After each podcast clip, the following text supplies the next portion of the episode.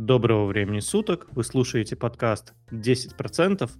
И у нас сегодня куча народу в сборе. Мы давно не выходили, всем хочется пообщаться. Мы все друг друга давно не слышали. Но прежде чем мы начнем, Даша, сделай свой анонс, потому что мы очень хотим услышать, что у тебя за обновление такое произошло. Мое обновление — это первый опыт запуска полной упаковки и продажи бизнеса. Вот, поэтому я уложилась в 8 э, месяцев. Это не был, конечно, мой изначальный план, но, тем не менее, ввиду известных э, событий, которые происходят в стране, которые в том числе повлияли на мои решения, э, вот, я продала бизнес в конце того года.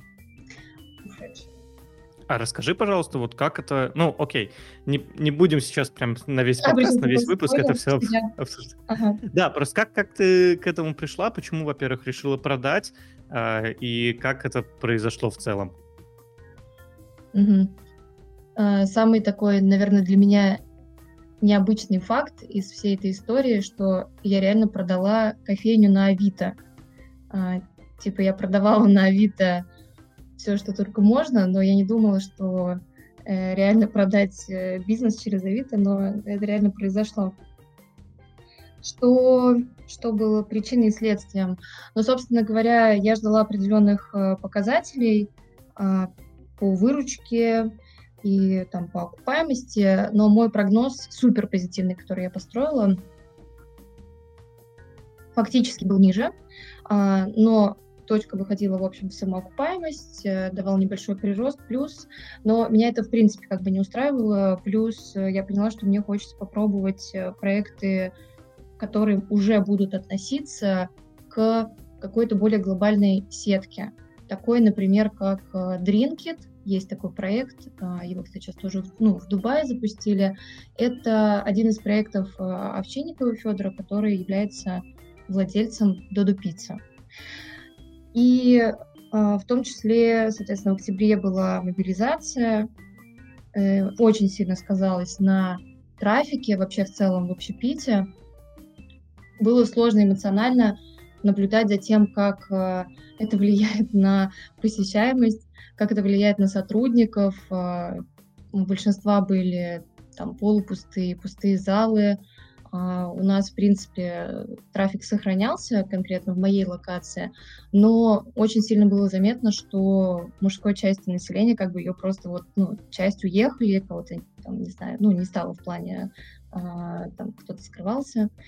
И по ряду причин, собственно говоря, вот э, в декабре я выставила кофейню, были почему-то супер какие-то быстрые действия, я поняла, что у меня есть там ровно две недели ввиду договоренности с арендодателем, и я выставила на продажу, появились покупатели, ну и дальше было дело, как сказать, хорошей техники продажи, чтобы правильно презентовать локацию а, и верить ее в руки новым владельцам. Поэтому кофе кайф теперь работает, продолжает, но уже с другими собственниками. Ну, я... слушай, слушай, кайф, да. Даша, а расскажи вообще про Авито, как там ну, происходили взаимодействия, или это просто было как объявление, и дальше вы уже общались в офлайне? Да, реально, это самая простая схема э, в плане классическая. Ты выставляешь объявление, фотографии, там, не знаю, определенный анонс, люди начинают mm-hmm. откликаться, и уже через это ты начинаешь э, взаимодействовать. А, опять же, для меня был крут, ты данный кейс, потому что я теперь могу четко оценивать, а, ну, практически там, не знаю, на 80% уже по объявлению, что реально люди продают. То есть э, я вижу теперь в подборках, соответственно, там другие кофейные точки, да, кто тоже продается. Все, естественно, как бы будут писать о том, что это супер точка, у нее супер потенциал, ну, как бы каждый свою козу всячески максимально как бы там приукрашает. А, но уже есть топ определенных показателей, в которые ты заходишь и можешь оценить э, реальность ситуации. Вот. Поэтому дальше, да, просто появились люди, которые писали. Ага, а, Даша, угу. можно будет задать такой вопрос? А, достаточно дилетантский, популярный, я думаю, по-любому один бы человек... Заработала ли я на этом? А, но это второй вопрос. А мне кажется, по-любому один из людей, который слушает подкаст, задался таким вопросом. А если бизнес такой хороший, то зачем его продавать? Э, может, тут да, да, да, вопрос. эту тему? Абсолютно, да, правильный. Я отчасти, ну, я как бы стала, да, видишь, вскользь э, упоминать. У меня были свои м, показатели, которые, а, сейчас правильно попробую сформулировать мысль, у меня был определенный, по факту разложу, извиняюсь немножко за сумбурную речь, я сейчас буду более так четко. У меня были временные рамки по возврату займа. Я не кредитовалась, а, средства были привлечены из моего круга людей, и у меня были определенные договоренности по возврату суммы. Собственно, к моменту пять месяцев работы кофейной точки, я понимала, что э, мой план по получению прибыли, той, которую я ставила, ну, то есть сверхприбыли, то есть мне нужно было покрывать да, расходы точки, то есть выходить просто хотя бы вот э, в операционку покрывать, и получать еще сверхдоход, чтобы обеспечивать себя и чтобы обеспечивать возврат займа. А, собственно говоря, к порогу в 6 месяцев, который я себе поставила, я понимала, что э, ну, это просто объективно уже нереально, и с учетом а, истории, вот опять же, повторюсь, с мобилизацией, да, как бы оттоком таким явным, а, точка стала, ну, нестабильно себя вести. Я не выходила в минус, то есть я всегда покрывала операционные, и у меня был соответствующий плюс. Но просто стало понятно, что э, клиентская база уникальных, да, количество уникальных клиентов, оно растет, но несколько медленнее, чем я закладывала. Поэтому а, я понимала, что если бы это были чисто мои средства вложенные, я бы продолжала дальше сидеть и как бы медленно, но верно ее раскручивать. Плюс как бы есть объективно а, ряд факторов, которые я, как назовем такой начинающий предприниматель, не учла. Это вот в том числе перезаложиться. То есть я себе поставила окупаемость за год, а, и это было супер, ну не то чтобы супер мало, но как вытекающий для той локации, где вот я была, это недостаточное количество времени, потому что кто-то начинает а, в ноль, там, ну, то есть покрывать операционку вообще только через 6 месяцев, через 8 месяцев, по-разному. А я такая себе сразу супер планку, что все, так, у меня четкий план, через два месяца я уже покрываю операционку, через три, через три месяца у меня уже там достаточная там, сверхвыручка, чтобы закрывать свой займ.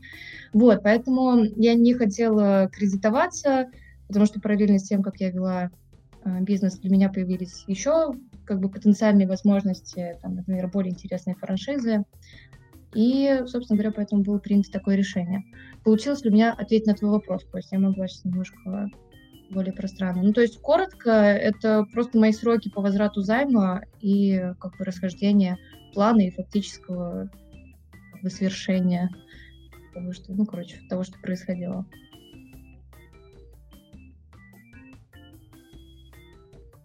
Костя пропал. Да. А, да, да, да, да, да.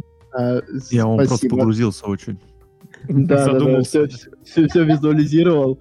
А, так, представил, вот такой вопрос, Даша, вот интересно, ты сама а, лично как-то принимала участие в процессе готовки, варки, или ты была такой вот сторонний наблюдатель, бизнесмен, сидела там с бумажечками возилась, считала прибыль? Я участвовала в абсолютно во всех процессах. От момента, я не знаю, там, чертежей того, как будет все расположено в баре, до того, что я выходила в смены и работала как бариста, потому что а, мне хотелось понимать, а, что за люди приходят, почему они приходят. Ну, я очень такой социализированный а, человек, мне интересно выходить в исследования, назовем это так, в поля, то есть чтобы понять, чем условно, да, живет сотрудник бариста, что для него важно, а, чем живет клиент, который приходит конкретно в этой локации, потому что это частая а, история, когда владельцы бизнеса не вникают, например, конкретно, а, что за локация, что за люди, какая у них потребность, какой продукт им нужен, и из-за этого точки не, ну, как бы не работают объективно. То есть рядом со мной стоял Stardogs, ребят, которые, соответственно, уже очень давно на рынке, и они э, вообще не смогли выйти в этой локации, где мы все стояли рядом, э, они даже не смогли ноль, ну, короче, операционные расходы свои покрывать. То есть, опять же, интересно, насколько аудитория воспринимает продукт, который вот вроде бы понятный, всем известный, но он не, не зашел. То есть люди хот-доги в этой локации не особо поняли. Поэтому для меня было важно, в общем, участвовать во всех процессах.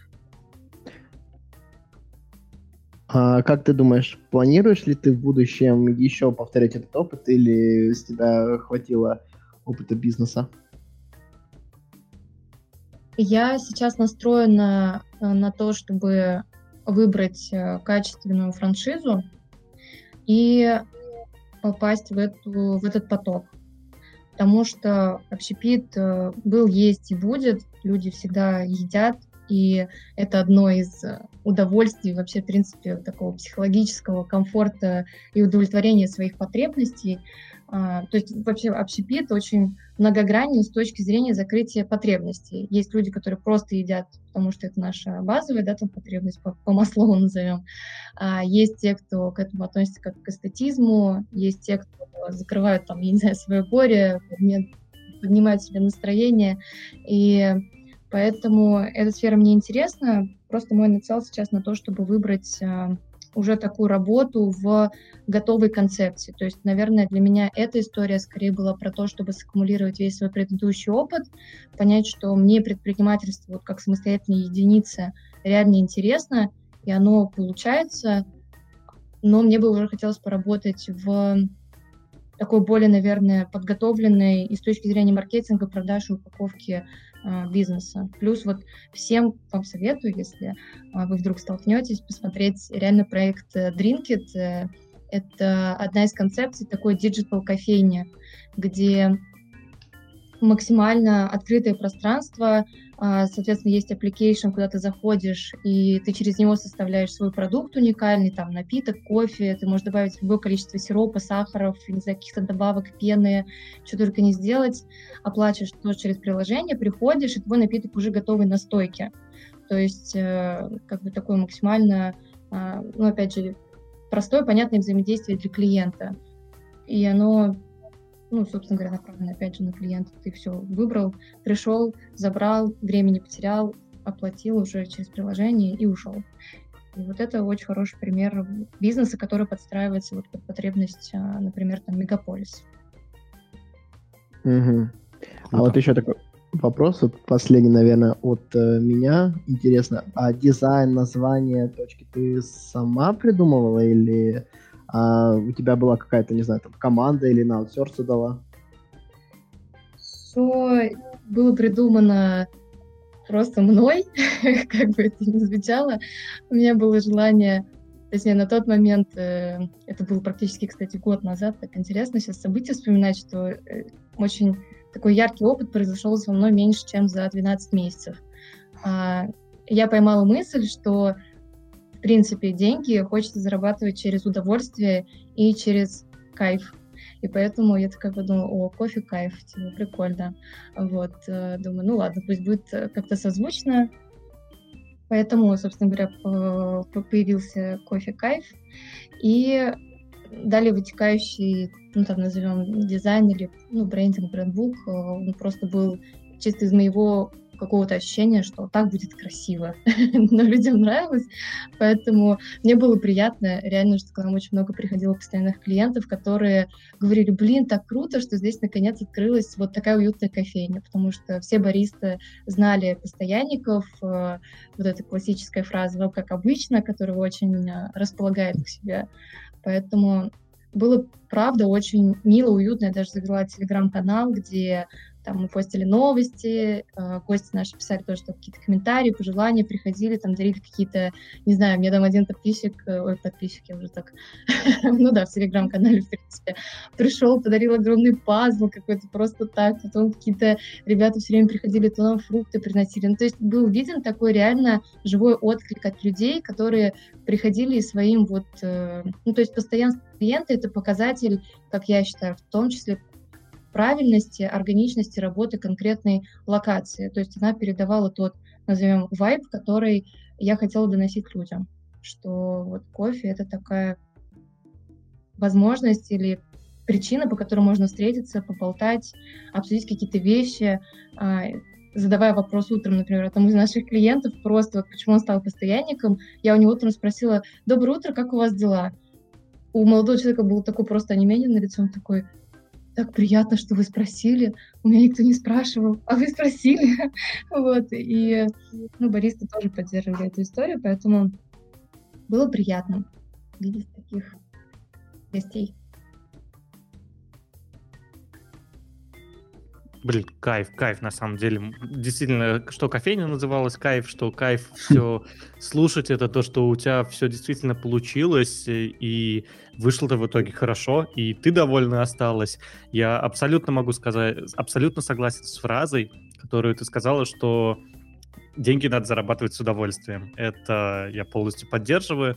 Не всегда так получается, но вот мне, по крайней мере, в своей жизни нравится, что я нашел то, от чего кайфую, я как раз-таки с этого и также зарабатываю деньги. Даш, я тебя поздравляю, это очень классный опыт. Э, как мы знаем, вообще, в принципе, обычно 98% э, малого бизнеса, они закрываются там в, без, э, в минусе. Из тех, что вот только открылись, они там почти сразу всегда закрываются. Ну ладно, не почти сразу, но в, течение там двух-трех лет а ты вышла в безубыток, э, продала бизнес и осталась и с хорошим настроением, и с хорошими эмоциями, и с прекрасным опытом. В общем, все классно, мы тебя поздравляем с этим. Спасибо большое. Ты молодец. А, так, пойдем тогда дальше. А, мы хотели поговорить про эквайринг. Костя, Антон, расскажите, что вы там такого надыбали, потому что я, если честно, даже не понимаю, о чем вы говорили. Давай я начну. В общем, на днях вышла статья о том, что, оказывается, за... Так, сейчас я, чтобы не соврать, э, год, года, ну, за 4 года, в общем, да, получается, с 2018 по 2022 год э, похитили практически 100 миллиардов рублей. Это в год только выходило. Э, так называемый разлом эквайринга если вкратце, да, как это все работало, ресторанная схема. Э, была какая-то фирма, прослоечка такая, под названием РИП, Русский инвестиционный банк, да, ну, звучит как, ну, как банк, да, у которого там есть лицензия, он там все имеет право. Но по факту никаких эквайрингов там ей не принадлежали. Но она создала очень дорогостоящую инфраструктуру, то есть собственный процессинг, центры обработки данных, э, подключила лояльные банки к ней, да, и, соответственно, подключила э, эти самые эквайринги, то есть для приема карт, что мы могли э, оплачивать. Ты, ну, представь себе, ты приходишь к Даше в кофейню, подключен этот как раз аппарат, прикладываешь карту, тебе начисляется кэшбэк, все как обычно, он там определяет, что ты, да, действительно сходил там кафе, ресторан, а, денежки ушли, все довольны, и ты вкусного кофе попил, и все. А по факту эти деньги уходили вообще не в настоящий банк, да, а в эту фирму прослоечку, которая потом э, все это обезналичивала через э, некое такое онлайн-казино, насколько я понял. Вот, и эту схему вскрыли спустя вот 4 года, получается. Э, ну, в общем, э, внимательно слежу, чем это вообще закончится. Надеюсь, не как у Яндекса 60 тысяч штрафом они отделаются, но очень интересно, да, чем это все. Кто-нибудь сядет, не сядет. Погоди, но я немножко не понял. То есть они, по сути, украли все деньги клиентов своих, как, ну, да? подключили... И, окей, хорошо, другой вопрос. А, если этим банком пользовались, соответственно, там бизнесмены, которые устанавливали себе эквайринг, то, ну, они же явно снимали деньги оттуда. И они, получается, часть денег отдавали, часть денег, которые у себя, они просто в какой-то момент исчезли, и все деньги забрали с собой. Или как? Ну, скорее всего, да, там комиссия все равно платилась этим банкам, да, которые у них были партнеры. То есть все как обычно, клиенты, ну, владельцы бизнеса, они э, платили, как обычно, вот эти 2 там 3% за эквайринг, то, что платят. Ну, в общем, ничего подозрительного. Все как обычная схема, как будто, ну, все по-настоящему. 5000 терминалов, то есть у них было подключено. Я могу угу. прокомментировать да. эту тему. А, во-первых, для меня почему она стала интересна тем, что во всей этой истории, в том числе, якобы подразумевается, что также участвовала сеть, а, не хочу сказать кофеин, но это ресторанов Андерсон. Владельцем является Анастасия, всем известная Татулова. И ну, у них реально в ноябре, вот буквально прошлого года, были лютые проверки а, там, с снятием, с заклеиванием сотрудниками ФНС видеокамер внутри заведения, причем все это Анастасия выкладывала в своем телеграм-канале. И ну, там, собственно говоря, несколько, если конкретно в отношении нее, там подоплек, что якобы ее пытаются выдворить, значит, из страны, и там бизнес всячески, там 60 проверок у них было от ФНС. А, по поводу того, как проходили оплаты и куда уходили деньги. Я, к сожалению, не объясню вот с точки зрения там, всей этой архитектуры, как это было выстроено, но, как правильно Антон сказал, был соответствующий некий банк, то есть платежи, все как вот обычно ко мне приходили, например, клиенты оплачивали, да, там картой, а, но дальше была какая-то ломаная сетка, по результату которой платеж якобы проходил как инкассация а, наличных средств клиента на счет э, компании, потому что итоговые деньги поступали, естественно, не, не на расчет, например, ресторана, не на расчет на счет ресторана, а на некую юридическую, например, туристическую компанию. И ну да, или это, автосалон какой-нибудь, аптеку, да, да, да. Вот, и, собственно говоря, далее был уже а, обезналичивание, ой, обналичивание а, данных средств. Но чем, опять же, мне была интересна эта тема, что мы с одним из моих знакомых схлестнулись э, на теме оплаты налогов. А, я сказала, что в принципе, мне понятно, почему так могло происходить, потому что ресторанный бизнес вообще, в принципе, общепит — это самый низкомаржинальный бизнес, вот реально ресторан, то есть можно увидеть огромную сеть, но это просто адских усилий э, стоит, чтобы вообще все держать на плаву.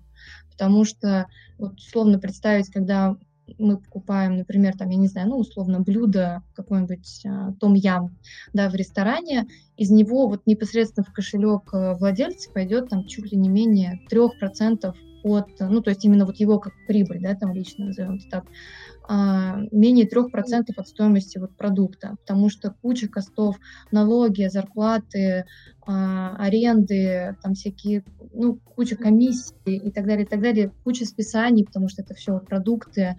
А, вот, у нас была как бы, дили... ну, не дилемма, а обсуждение. Я говорю, наверное, если бы у меня была огромная сеть, как бы это странно не звучало, но в нашей стране многие ищут выходы, как бы минимизировать свои расходы. И, к сожалению, насколько бы это ни было, там, назовем, неправильно, а, зачастую люди выбирают в пользу а, налоговой части, то есть, да, где-то попробовать от чего-то уйти, потому что ты не можешь, например, не купить, э, не знаю, там, кофе, да, без него не будет работать у тебя заведение, если ты представляешь такой продукт, как, э, соответственно, кофейные напитки.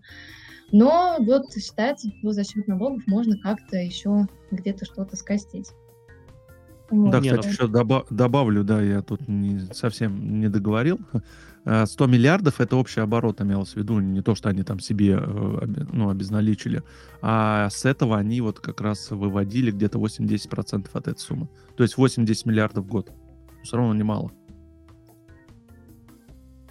Ну, okay. знаешь, мне кажется, если на всех поделить, кто участвовал в этом процессе, то есть если дойти до конечных, как бы вот, ну, цифр, может быть, там и не такие, как сказать, ну, понятно дело, что это большие суммы, но по факту для бизнеса, в котором, например, не знаю, там 300 точек работает и тысячи сотрудников, а, то это могут быть не столь значимые суммы.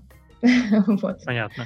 Я, наверное, единственное, что хочу прокомментировать, ты сказала про налоги, что их там а, не надо, там, блин, как как я забыл уже, как ты сказала. В общем, налоги можно оптимизировать, потому что есть э, а, множество разных, а, так сказать, версий, как платить налоги. Там, соответственно, там малый бизнес условно платит 6%, можно, а можно все 13 платить. То есть надо уметь оптимизировать налоги, но их, конечно же, надо платить.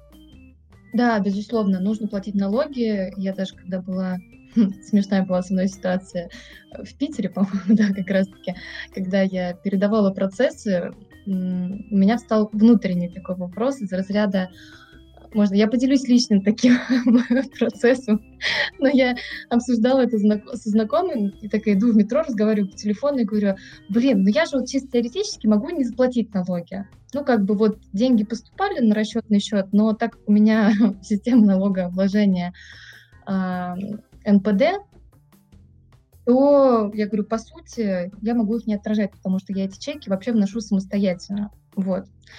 И, значит, только мы поговорили, в телефоне, значит, было сказано, Даш, ну все-таки налоги платить правильно. я захожу в вагон метро и натыкаюсь на табличку «Уплати налоги». Типа, это, короче, мне прям просто из пространства прилетела какая-то фраза, там, ну, как раз ФНС висела. Типа, уплати налоги, это долг каждого там, или предпринимателя, или что-то такое. Я так, окей, я поняла, я все оплачу. Внесла чеки и добросовестно оплатила налоги. Да, поэтому не, ну, в общем, да, платить налоги нужно, но, может быть, надо нанимать, а, соответственно, какого-нибудь консультанта, который поможет соптимизировать эти налоги, потому что часто бывает, что люди просто отдают кучу денег на налоги, потому что не умеют их оптимизировать. Это, да, это тоже надо уметь. Да. Окей, понятненько. Ну, что, что мы можем Будем следить за этой темой. Я думаю, если будут какие-то новые подробности, мы, я думаю, в будущих подкастах расскажем. Да, ну, тут просто что можно порекомендовать? Пользуйтесь нормальными сервисами, то есть не пытайтесь там э, ни на чем сэкономить и все вот в этом духе. Я на самом деле сказал, э, пользуйтесь нам нормальными сервисами, а в тот же самый момент я пользуюсь таким сервисом, как LastPass. Это немножко ответвление, но тем не менее. Я пользуюсь таким сервисом, как LastPass для хранения паролей. И вроде бы все прикольно. Я его никогда не рекомендовал, просто Uh, у меня есть премиум аккаунт до 38-го, по-моему, года или что-то такое. Я чуть-чуть поработал в LastPass. И, в общем, мне сегодня пришло очередное уведомление от них, что их взломали. Да, да, да, да, да. А, там, там целых два взлома было за последние а, месяца три. Да. И я, конечно, в шоке с этой ситуации. То есть их до этого ломали кучу раз, их сейчас сломали два раза. Могу честно сказать, из, ну, немножко знаю, как там устроено внутри, и я не удивлен, что их взламывают, но, тем не менее, это... Я удивляюсь, что бизнес до сих пор не закрылся. Типа, кто ими до сих пор пользуется? Кстати, да, да. Ну, я пользуюсь. Я-то им да, не да, да. Я Битварданом пользуюсь, сразу скажу. Немецком приложении. Битварден? Я, кстати говоря, да. не знаю. Пока не было ничего дискриминирующих, все работает четко. Совет. У меня, у меня вообще как бы всегда скепсис был к всяким разным менеджерам паролей. Понятное дело, что сейчас Андрей приведет миллион аргументов, почему это за и почему это удобно. Но я, я короче... тоже могу привести. Да, давай. Э, вот, не спорю, но у меня в целом есть а, такая система вообще создания паролей.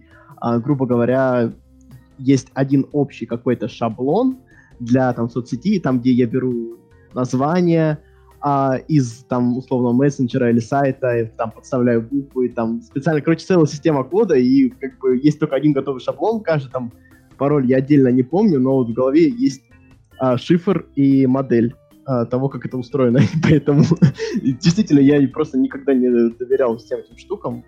Вот, понятное дело, что, наверное, есть какие-то ультра авторитетные там, программы, но э, сейчас хотел бы, может, кстати... альтернативное мнение. Не, это, кстати, абсолютно нормальная ситуация. Можно придумывать и шифр какой-то, и пользоваться им. Можно придумать... Э, есть такая штука э, в программировании, как хэш-функции.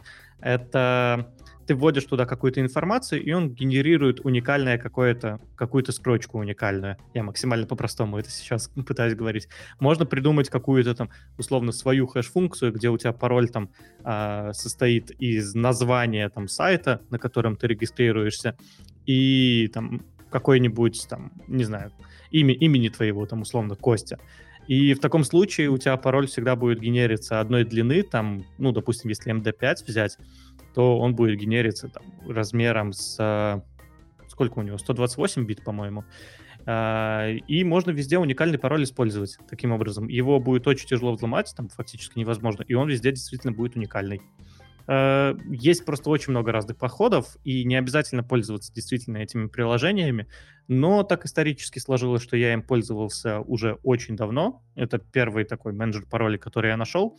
И как бы потом у меня появился премиум. Вначале он был до 89 -го года. Я такой, ну, хм. видимо, до конца жизни мне хватит этого премиум аккаунта, буду пользоваться. Да, их взламывали, да, я никому не рекомендую, но раз уж у меня уже есть, можно пользоваться. Ну и сейчас я посмотрел последний раз, по-моему, до 38-го мне его сократили.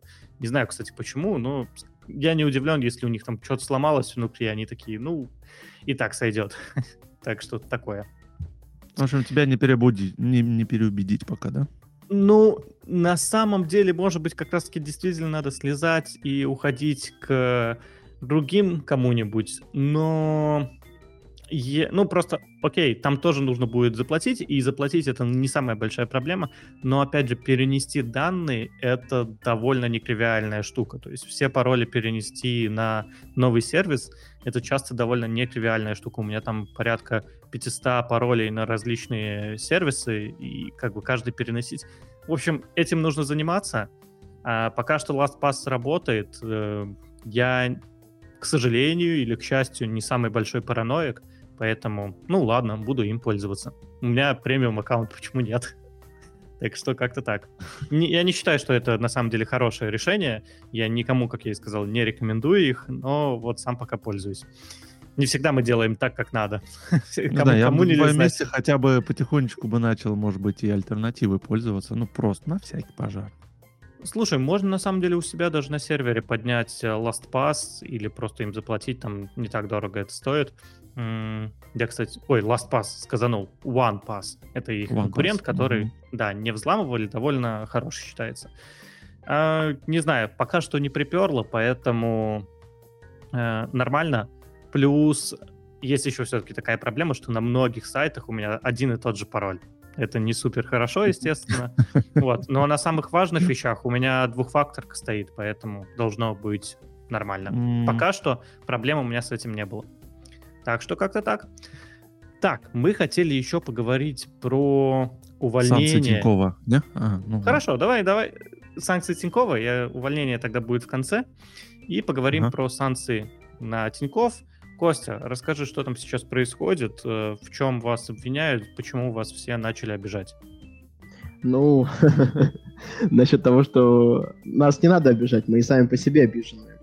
Так вот, э, так получилось, что долгое время мы держались на нескольких столпах, почему мы не попали под санкции в первую волну. Если там условно Сбербанк, понятное дело, почему вот э, сразу с 25 февраля уже попал под санкции первую волну и так далее. Крупные-крупные остальные банки туда попадали. Тиньков не попадал, потому что он принадлежит холдингу ТКС Групп, который учрежден на Кипре. И второй момент, что долгое время он находился еще под, э, хоть и не совсем формальным, но ведомством а, Олега Тиньков, который там сделал публичные заявления, и в целом это как-то снизило этот вот градус накала. Сейчас же, естественно, он принадлежит банк на данный момент Потанину.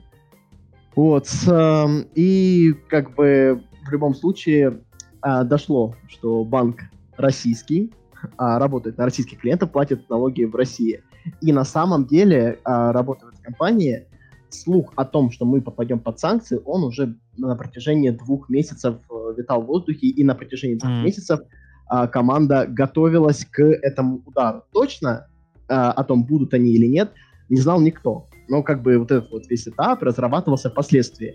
А на самом деле Тиньков очень хитро поступал в некотором моменте. Он смотрел на... Там у нас был целый, так скажем, комитет по расследованию а, того, как другие банки реагируют на санкции. То есть многие там а, переводили в дочерние компании, как, допустим, с банком открытия, которые открыли инвестпалату, так называемую, которая тоже очень быстро под санкции попала. А, а, или же, как, допустим, Альфа-банк и, и ВТБ-банк, которые переводили свои бумаги к м, другие банки не подсанкционные. То есть уже там без, а, так скажем, прямого согласия с клиентами, то есть автоматически ты за, ты как бы мог там написать, отказаться от всей этой процедуры, но автоматически ты за.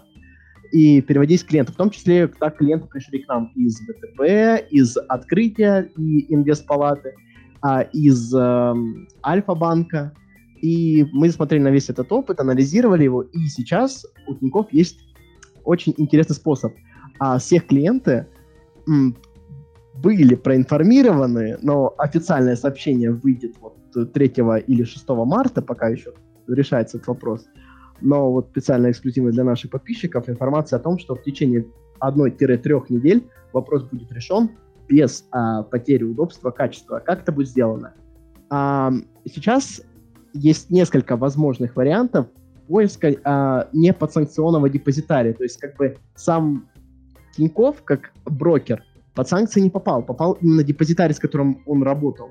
И сейчас ищется такой вот депозитарий через там а, дочернюю компанию, потому что ТКС Холдинг это не совсем только эксклюзивно Тинькофф Банк, это так куча вот таких вот продуктов, которые, м, так скажем, и не совсем афишированы. То есть много интересных учрежденных компаний, то есть там как личный депозитарий и так далее. То есть все бумаги приведены вне подсанкционный депозитарий. Как бы для клиента будет выглядеть так, что, ну, торги остановились там на одну или три недели, пока точно весь юридический процесс, там есть и юридические сложности, и физические, как бы, в плане переноса э, документов и информации и бумаг в другой депозитарий.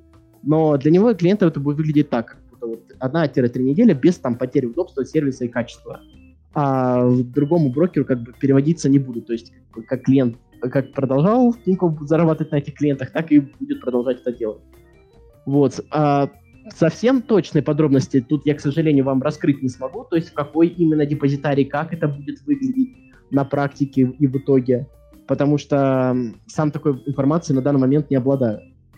Но сам факт того, что к другому брокеру переводить не будут. Ну, по, по крайней мере, пока все идет по плану. Костя, тебе понравилось, как они сказали, а почему Тиньков попал под санкции? Ну, потому что это популярный коммерческий банк в России. Ну, как бы мы под это определение попадали сразу сначала вот с первого дня санкций. То есть, ну, как бы Тиньков это не совсем что и маленький банк. То есть, там, пятерку уж точно крупно всегда входил и входит.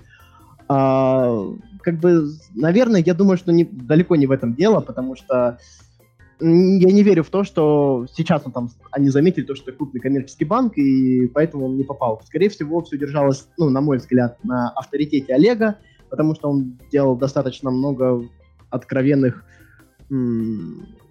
откровенных высказываний, а, что, в принципе, наверное, как-то выровняло имидж компании в глазах там, других э, инвесторов. Ой, Хорошо, спрошу э, иначе. Какие банки у нас остались, которые под санкции, ну, значимые крупные? Так, а, ну, значимых крупных? Да никого. Всего два, которые с э, иностранным а, капиталом. Райфайзен и э, так, а, Юнион какой-то а, там, да. А, я, я, я, конечно, понял, там этот э, Union Credit. Кстати, да, про Райфаз да. дав, дав, давно уже не слышал. Мне казалось, что он там в первую волну попадал, разве нет? Нет, его хотели, но потом они сами а, хотели уходить, а. да. Ну, сейчас вот они единственные остались. А, вон оно как. Э, окей, окей. Просто до этого там э, держался Росбанк, он вроде бы как они вместе с Тинькоффом вот да, в последний пакет попали. юбилейный попали, да. Да, да, да, да, да. И, по-моему, Совкомбанк тоже до этого не попадал. А вот не, Совкомбанк первой волне, Тоже? ты что? Да-да-да, они одни из первых попали. Вместе там с Сбером вот эти всеми. Просто как бы просто Совкомбанк меньше всего всех остальных банков слышал. Вот, ну да, да. Просто я там а, слушаю по тому, как э, я работал, какие банки вот переводились к нам. И вот э, там вот крупная пятерка уж точно моментально сразу практически там в первую волну, то есть включая там и ВТБ, и открытие, и то, как они там исхищрялись, там вот дочерние компании, допустим, у Сбербанка был еще и Кит Финанс, то есть люди, которые вот переводились оттуда и там впоследствии кидало по брокерам, потому что на самом деле это очень неприятный процесс. Вот почему, казалось бы, ну, хорошо, вот для клиента там, а, ну, переведут депозитарий, ладно, а может быть, ему было бы также удобно, если бы его там другому брокеру кинул. На самом деле не совсем так. Если твои э, ценные бумаги переводятся к другому брокеру, у другого брокера отсутствует информация о том, а, по каким ценам ты покупал эти бумаги. То есть, О, а, вот, они попадают, и сейчас вот весь такой, всю мерзость процесса расскажу вам, э, чтобы у вас было понимание, почему это был просто полный э, трэш, и почему вот инвестиции а, в России очень-очень-очень сильно как процесс, как э, точка интереса у людей пропали. Вот, допустим, переводится к другому брокеру, у него отсутствует информация, и твои бумаги числятся как а, чистый доход. То есть, условно, у тебя вот миллион э, были, была бумага на миллион рублей, перевели к другому брокеру, и там этот миллион рублей чис, числится как чистый доход. То есть ты, если там не пройдешь одну процедуру, то у тебя налог будет 130 тысяч рублей. А чтобы произвести эту процедуру, она называется учет расходов. То есть а нужно запросить тебе лично, клиенту, не банк за тебя это делает, а именно ты, э, так по закону обязуется, должен запросить у предыдущего брокера документы, подтверждающие твои расходы, отправить их там брокеру по закону в течение 30 дней календарных после принятия оригиналов документов, он должен произвести этот учет расходов. А если тебя потом приводят к другому брокеру, то тебе нужно собрать документы от двух брокеров, несмотря на то, что ты там уже другому брокеру подавал документы. Это полный берет, абсурд и так далее, потому что у клиентов доходило там до трех-четырех брокеров, и от них всех нужно было собирать документы. А у некоторых, кстати, брокеров документы платные. То есть да, заказать даже электронные документы это платно. Uh, я просто, uh, так скажем, с такими клиентами имел честь общаться, у некоторых там прям суммы доходили, ну, там, до нескольких десятков тысяч. Это действительно очень неприятная ситуация. Поэтому будем надеяться, что команда Тинькофф получится перевести в непосанкционный депозитарий, и что uh, все клиенты как бы, не потеряют в сервисе и в качестве услуг. А есть инсайт вообще, когда Тиньков переименуют, или пока нет? Есть инсайт. Э, у нас теперь не рассматривается вообще процедура ребрендинга, поэтому... Да, это все сошло на нет. В течение там первых четырех месяцев, когда это появилось, там были новости о том, что планируем ребрендинг. Сейчас, так скажем, из неофициальных клиентских источников, а таких внутренней кухни, больше не планируется. Спасибо, ясно. Угу. Ну, понятненько. Окей. А мне вот такой вопрос. Тиньков сейчас попал под санкции. Получается, если не касаемо брокера, именно SWIFT платежи там тоже под санкциями. Тоже. Да? То есть нельзя будет перевести за границу. А я так понял, тебе надо, да? Не, на самом деле мне не надо. У меня, ну, в России-то я почти ничего не использую. У меня там условно на счету, по-моему, 10 тысяч рублей есть, которые там, ну, каждый месяц на подписочку там 100 рублей улетает, еще куда-то. И на самом деле, когда к нам приходят э, рекламодатели, то часть денежек mm. может упасть туда на счет, и я такой, ой, ну отлично, хоть могу подписку купить. А как бы с местными картами там либо в два, в три раза дороже это будет стоить, либо а, вообще не будет такой возможности что-то организовать. А кстати, все... кстати, Андрей, Отключили. знаешь что? Да, я не, не понял чего.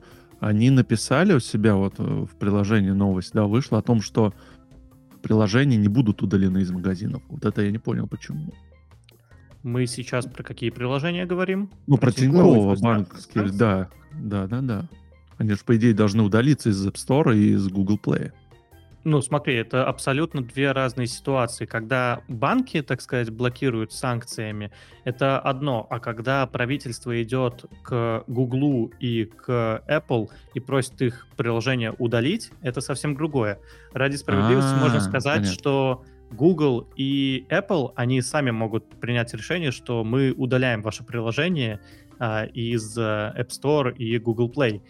Это, uh-huh. ну, знаете, как вот в России там а, можно попробовать выслужиться перед начальством, не обязательно, правда, это только в России, но тем не менее. Вот так же, точно так же может сделать Google и Apple Play. Apple, Google Play и App Store. App Store. Да, да. Э, заговариваюсь чуть-чуть. И...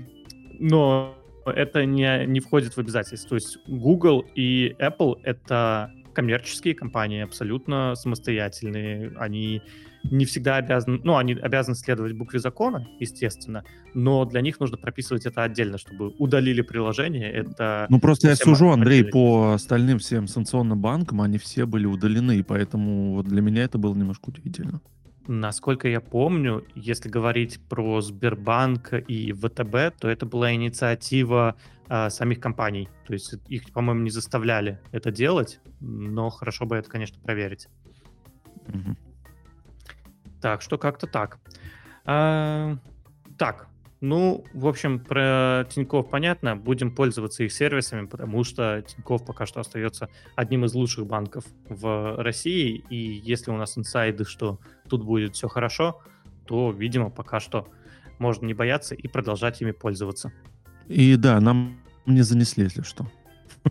Да. Чтобы не подумали.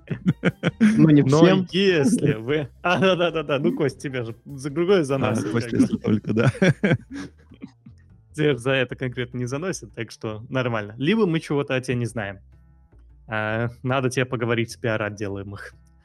Окей, давайте поговорим. А, Кость, ты хотел поднять тему увольнения и пузыря в IT-индустрии. Как это вообще сейчас работает и почему, ну, есть ли вообще такое? Что можно сказать? Сейчас действительно пошла волна увольнений в IT-компаниях. То есть а, Amazon уволил там больше 10 тысяч человек, а, ну, Twitter, это как бы смешно говорить, когда там Илон Маск пришел, там он вообще Twitter, всех разогнал. Microsoft, Google, да. Да, ну, с Твиттером там отдельная история, там Маск просто всех разогнал, он пришел и сразу там половину народу просто уволил. А, там очень забавные ситуации, как увольняют просто. Ты мне не нравишься, я тебя увольняю. Ты принес плохие новости, я тебя увольняю.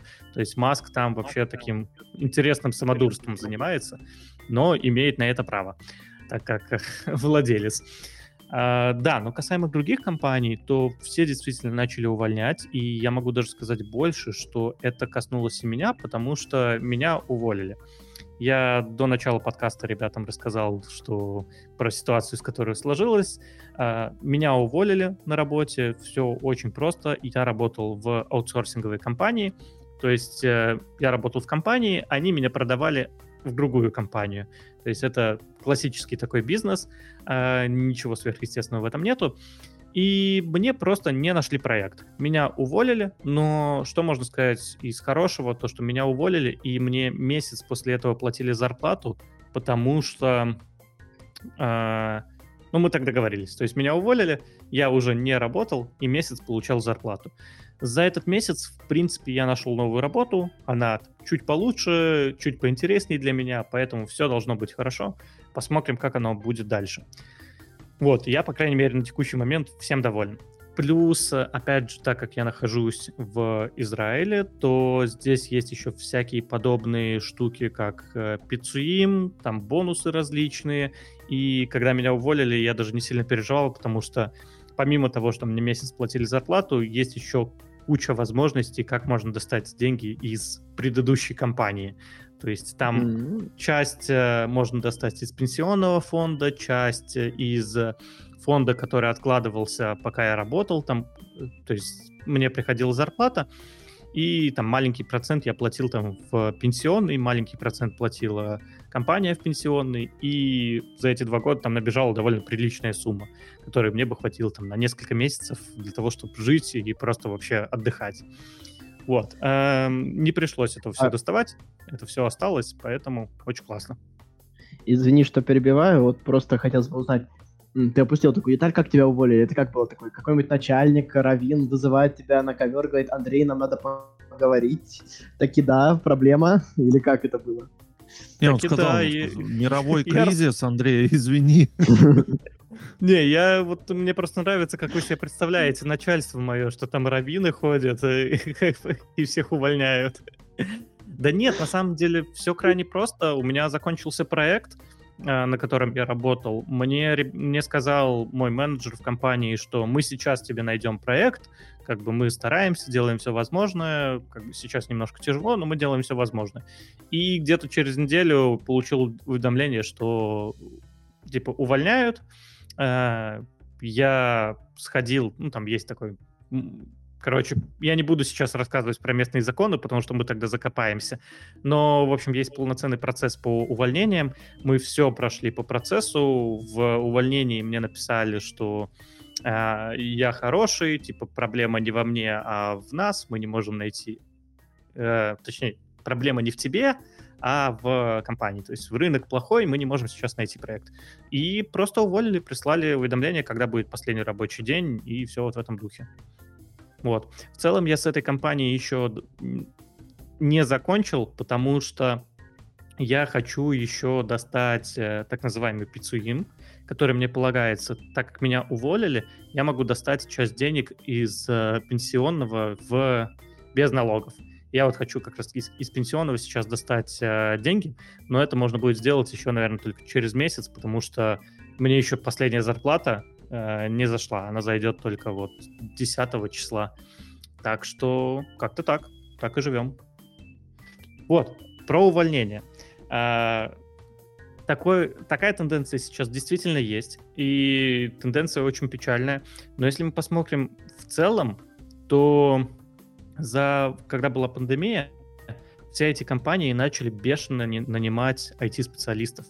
И большинство IT-компаний в среднем выросли на треть буквально за год или за два года, за 2020 и 2021 год.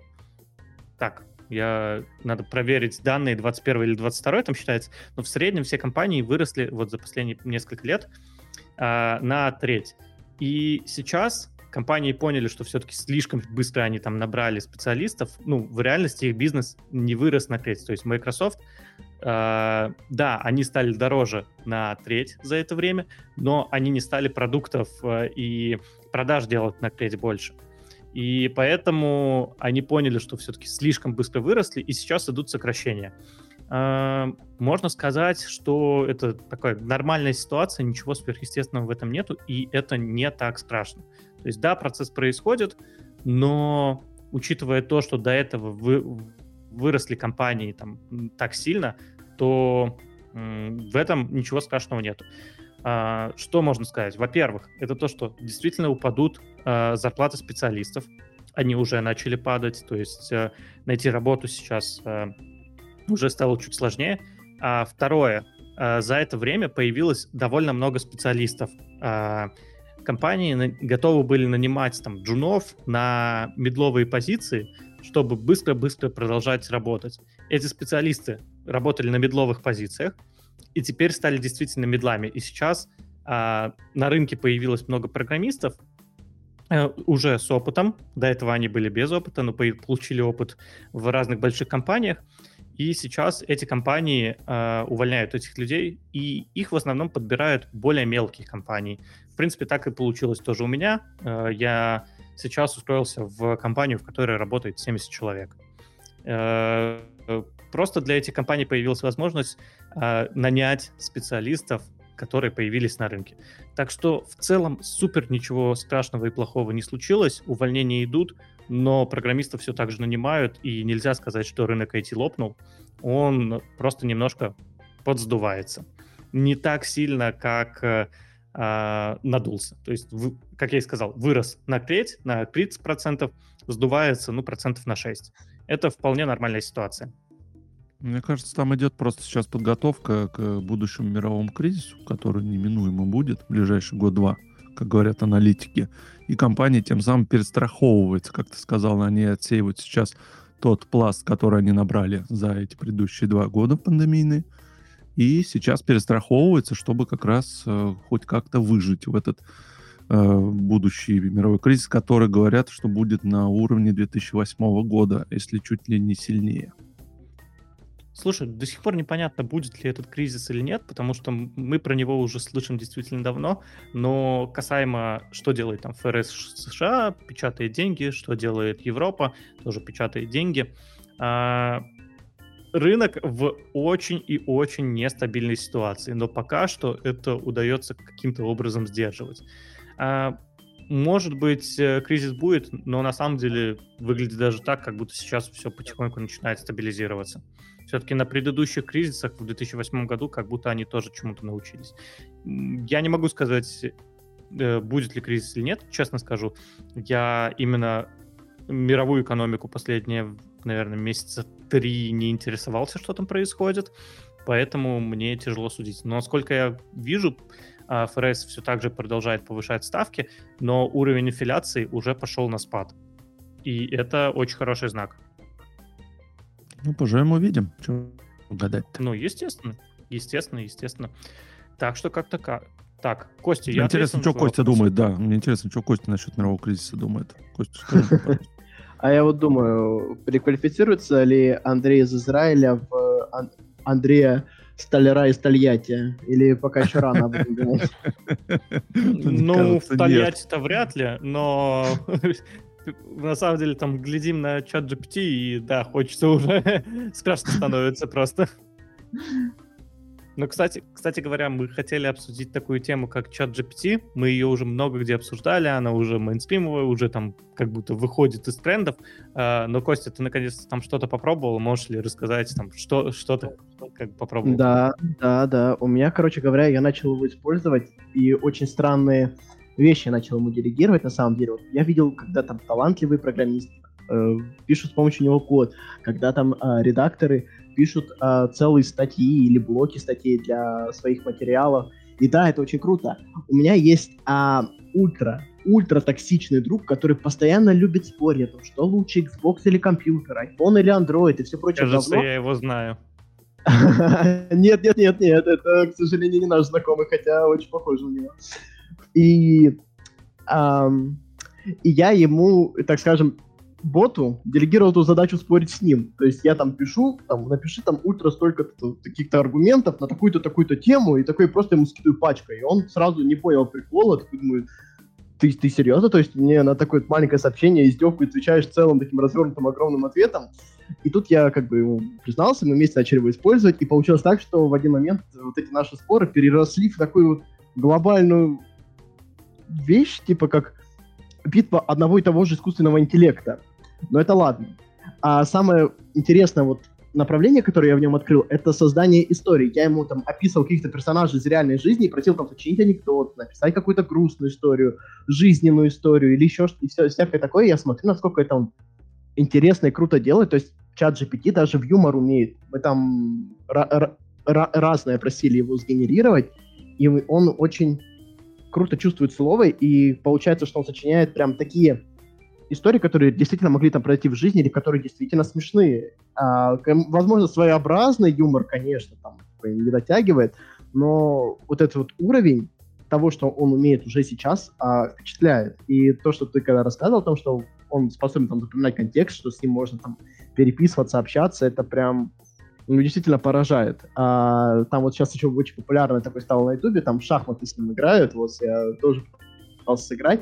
Единственное, что часто он вот генерирует несуществу... несуществующие ходы, и поэтому с ним прям играть невозможно. а так это был очень уникальный опыт. Ну вот примерно так э, закончился там мой опыт именно с э, чатом GPT. Точнее не закончился, просто пока м- пока я получил от него больше даже, чем ожидал и хотел. Ну, ну да, я тогда деле... кратенько mm-hmm. расскажу про свой опыт. На самом деле я тоже начал им пользоваться, и пользоваться начал иногда как заменой Гугла, и действительно там не просто так Google поднапрягся. И после того, как Microsoft объявили о том, что в Bing, это поисковая система от Microsoft, э, они встроят э, свой, э, ну, типа аналог чат GPT, скачки приложения Bing увеличились на порядок, там в 10 раз увеличилось количество скачиваний этого приложения. И это тоже показывает то, что людям действительно интересны нейросети. Ну а конкретно я, э, например, генерировал письмо приветственное на работе. Вот это из последнего, что я делал. Я хм. вместо того, чтобы писать самому приветственное письмо, я такой, чат GPT, генерь мне э, письмо, мне там условно э, столько-то лет, э, у меня такой-то опыт, просто сгенерь. Он сгенерил, его разослали всем на работе, и все, нормально. То есть такое необязательное что-то, это очень хорошо делегировать для чат GPT. Это а, ну, очень прикольно. Кстати, насчет того, как поисковик работает, вот э, получается, я вот эту вот чудо-технологию, штуку своему другу показал, он работает на СТО. Это типа машины чинит. И я такой говорю, ну ты-то типа сейчас можешь ему задать какой-то там вопрос из своей области, на, и интересно, что он ответит. И он там попробовал с ним пообщаться, и такой, блин, говорит, это намного удобнее, чем там, типа, действительно там гуглить, искать в интернете, там по вкладкам искать материал. Э, а, и действительно, ты можешь ему просто, так скажем, это просто поисковик мечты, когда ты создаешь ему такой вот вопрос просто всеобъемлющий, и он тебе прям отвечает четко и по делу, а не выкидывает там пачку статей. И это прям, ну, действительно, он, он остался удивлен, то есть точностью его ответа. Несмотря на то, что он там спрашивал про отечественные автомобили, какие-то там вот очень локальные такие вещи, он очень хорошо справлялся с этой темой. Прям за это, за это респект. Да, но возвращаясь к тему там инвестиций и бизнеса, понятное дело, у ChatGPT лучше не спрашивать, э, куда инвестировать, но тем не менее ChatGPT можно попросить сгенерировать какой-то текст для письма, сгенерировать, э, например, туториал какой-то. Я, например, делал приложение не так давно для себя, э, для LinkedIn я сделал бота, Антон про него знает, который mm-hmm. помогает искать работу. В целом этот бот мне нашел работу. Это я радуюсь этому. Думаю, этого бота может сделать э, в э, как-то как продукт оформить и что-нибудь с ним сделать, но вот пока идеи особо нету, как это конкретно сделать, поэтому пока что этот проектик лежит. Но для него я сгенерил туториал как раз в чат GPT, а в Midjourney я попросил сгенерировать картинку э, для иконки, для логотипа бота. И действительно Midjourney подкинул идею, э, я этой идеей воспользовался, нарисовал иконку сам, потому что все-таки там были какие-то артефакты, там условно был человечек с улыбкой, но улыбка как-то поплыла. Поэтому я взял идею, нарисовал сам и там условно за полчасика получилась картиночка и цвета для дизайна бота, которые меня полностью устроили. Поэтому с точки зрения инвестиций и как на это можно там условно заработать, э, можно сэкономить. Не обязательно какие-то нанимать копирайтера, а можно использовать чат GPT для того, чтобы генерил очень красивые продающие тексты. На самом деле ему можно реально написать «сгенерь продающий текст», и он поймет, что нужно генерить именно так в стиле таком, что типа это лучший продукт, э, вы обязательно воспользуетесь там, э, да. успеете воспользоваться за ближайшие пять дней, там пока действует скидка. Вот, в этом плане им можно пользоваться, и это действительно оказалось очень и очень удобно. Мы, в общем, рекомендуем. Так что как-то так.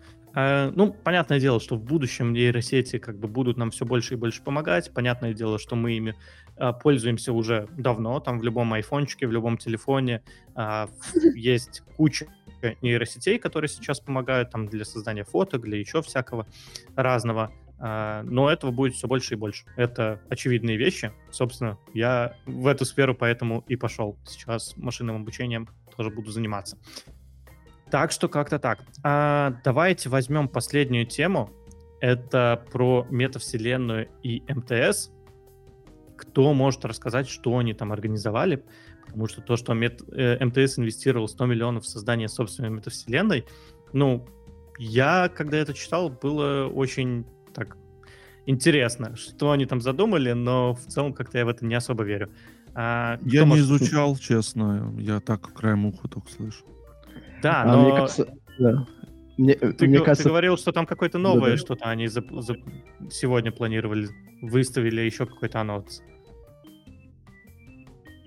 Это, по-моему, как раз и говорил Антон. Да, я ему и говорю. Да, да, но они анонсировали, да, что в нейросетях как раз это тоже будет оценивать э, ну, поведенческое как сказать, поведение, поведение да, пользователя, и на основе этого релевантные запросы рекламные подставлять под него. Ну, там с рекламным что-то бизнесом у них связано. Да, но на самом деле это просто уже давно везде используется. Даже я в своем проекте делал какую-то рекомендательную систему, и которая работала. Действительно показывала то, что более релевантно для каждого пользователя. И сейчас на работе буду этим заниматься. У всех крупных компаний есть своя собственная рекомендательная система, и странно было бы, если бы этого не было, потому что с точки зрения разработки, не хочу сказать, что это делается супер легко, но это не самая сложная часть, которую надо реализовывать в больших IT-проектах. Поэтому почти везде это используется. Но, окей, а по поводу МТС, то, что МТС планирует запустить э, собственную виртуальную метавселенную, а, об этом они объявили еще в январе и уже инвестировали 100 миллионов долларов. В целом, вот есть идеи, кому вообще это понадобилось? Вот как вы думаете, метавселенные все-таки взлетают или не взлетают? Я думаю, что нет. Мне кажется, это такое вот сомнительное решение. Ты первый вопрос спросил, а кто, э, кто-нибудь из вас понимает, зачем это МТС сделали? Мне кажется, МТС до конца не понимает. Может, возможно, кажется, возможно. Это тоже какая-то странная концепция на данный момент. Да, возможно, как, как, как тут легко вот объясняется все, вот, что вот происходит обычно у нас. Вот, есть простая самая теория, которая вот под, на, на любую сову можно натянуть, и на глобус в том числе. А, это то, что этот мы в денег.